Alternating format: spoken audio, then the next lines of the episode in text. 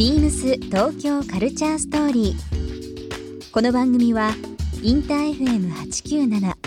レディオネオ FM 心の三極ネットでお届けするトークプログラムです。案内役はビームスコミュニケーションディレクターの土井博志。今週のゲストはオーブ株式会社代表取締役鈴木啓太です元サッカー日本代表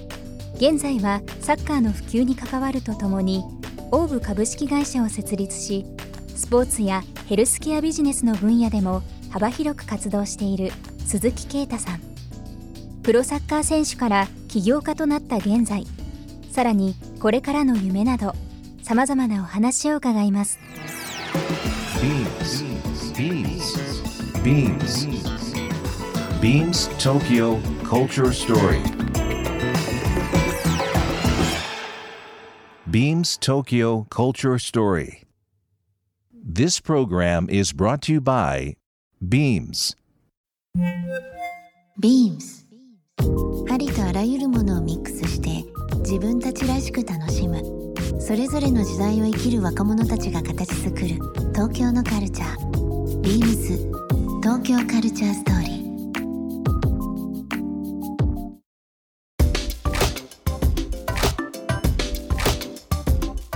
リスナーの方、おそらくその鈴木啓太さんっていう名前で元 J リーガー、えープロサッカー選手日本代表という部分の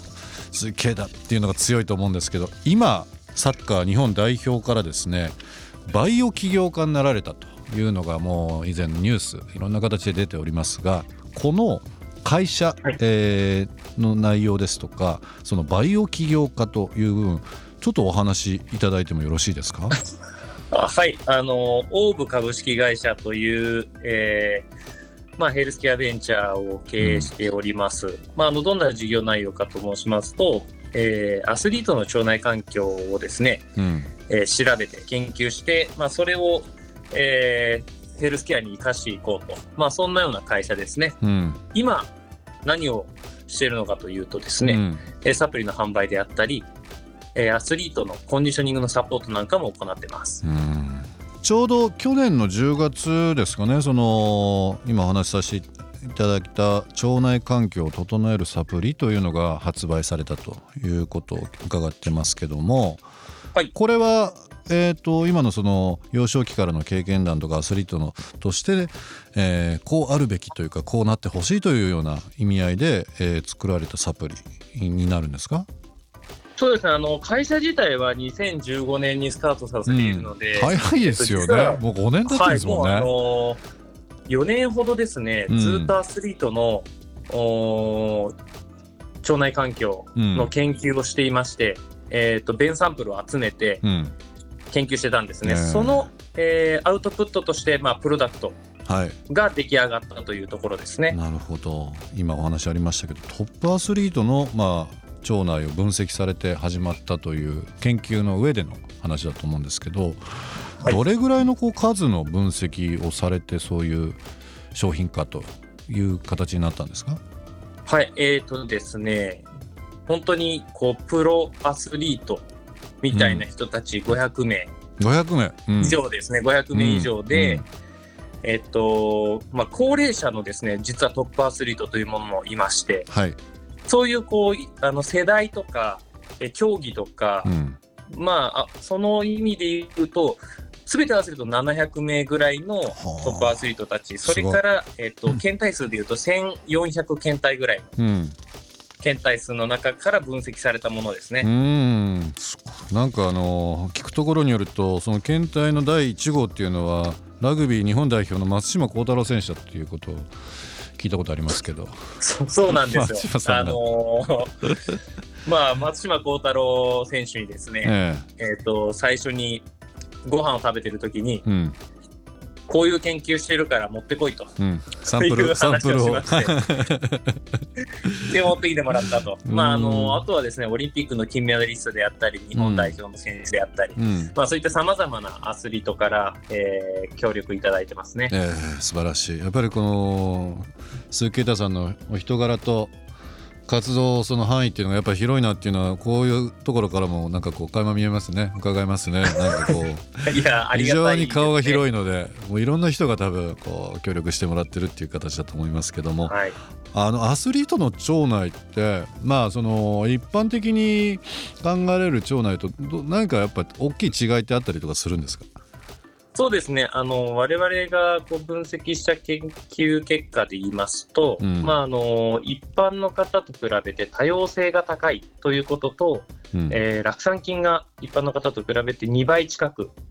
酪酸菌。はいはい、はい、なんですけれども、うん。まず多様性というところで言うと、うん。この多様性が実はあの健康の指標の一つというふうに言われていまして、うんどういうことかというと、病気実感持たれている方と一般の健常者で調べたときに、ええ。一般の健常者の方が多様性が高かったと。うん。まあそういったこともあって、多様性高いっていうことがいいことです。っていうふうに言われてたんですけれども、うん。アスリートはさらに、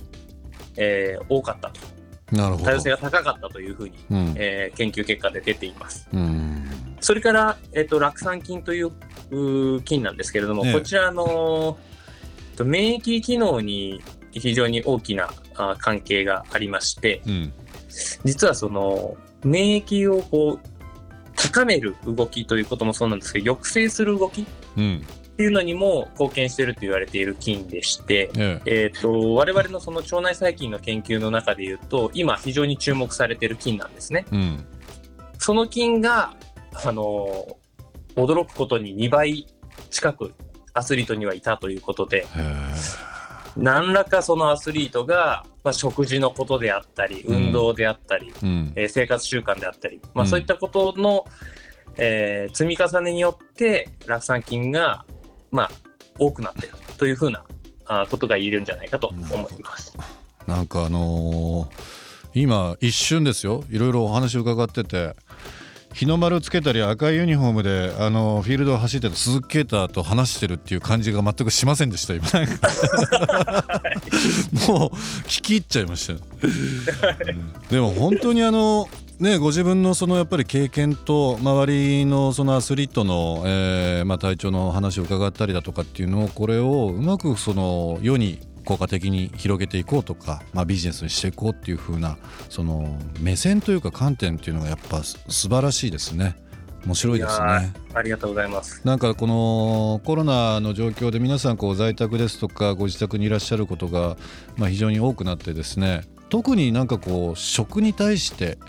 気にされる方は本当に多いと思うんですよね。まあ、ねこうして家でできるストレッチとかその運動もそうだと思うんですけども体をまあ鍛えたり整えたりっていう部分うん逆に本当にこの時代に呼ばれたっていう言い方大きな言い方かもしれないですけど もうみんながこう注目する分野にいち早くからこう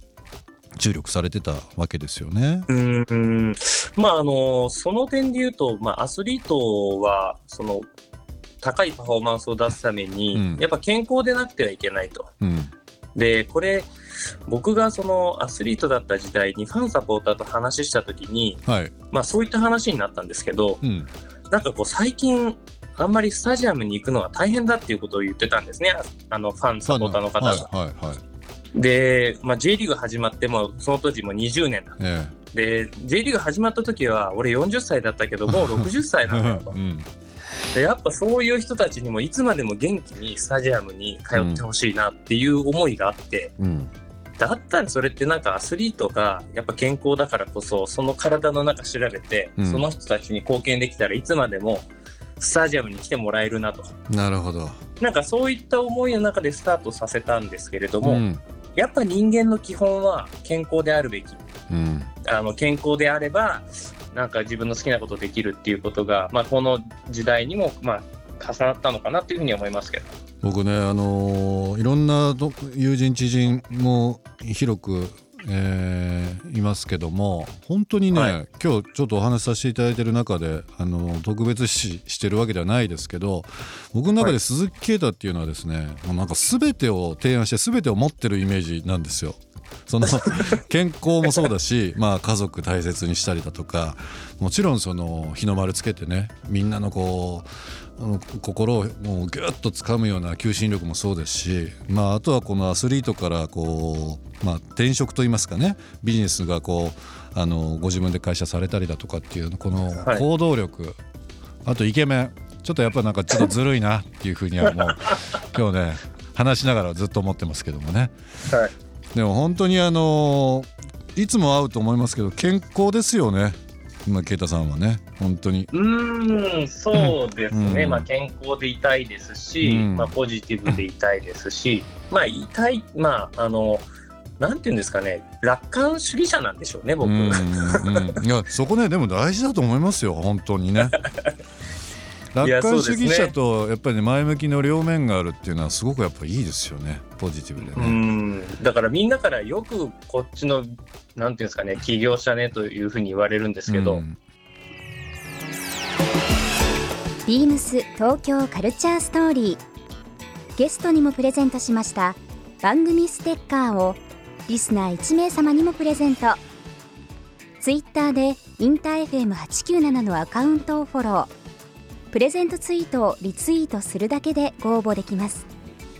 また番組への感想は「ハッシュタグビームス897」「ハッシュタグビームス東京カルチャーストーリー」をつけてつぶやいてください。もう一度お聞きになりたい方はラジコラジオクラウドでチェックできます。ビームス東京カルチャーストーリー。明日もお楽しみに。beams ビー印吉田の横溝健二です。YouTube 公式チャンネル、ビームスブロードキャスト内、ビームスアットホームビデオにて、食べて飲んで作ることも好きな私が、家庭でできる本格中華の作り方を紹介しています。晩酌にも合う料理を分かりやすく解説していますので、料理に興味がある方から、お酒好きまで楽しんでみていただけると思います。ぜひご覧ください。beams 東京カルチャーストーリー Beams Tokyo Culture Story. This program was brought to you by Beams.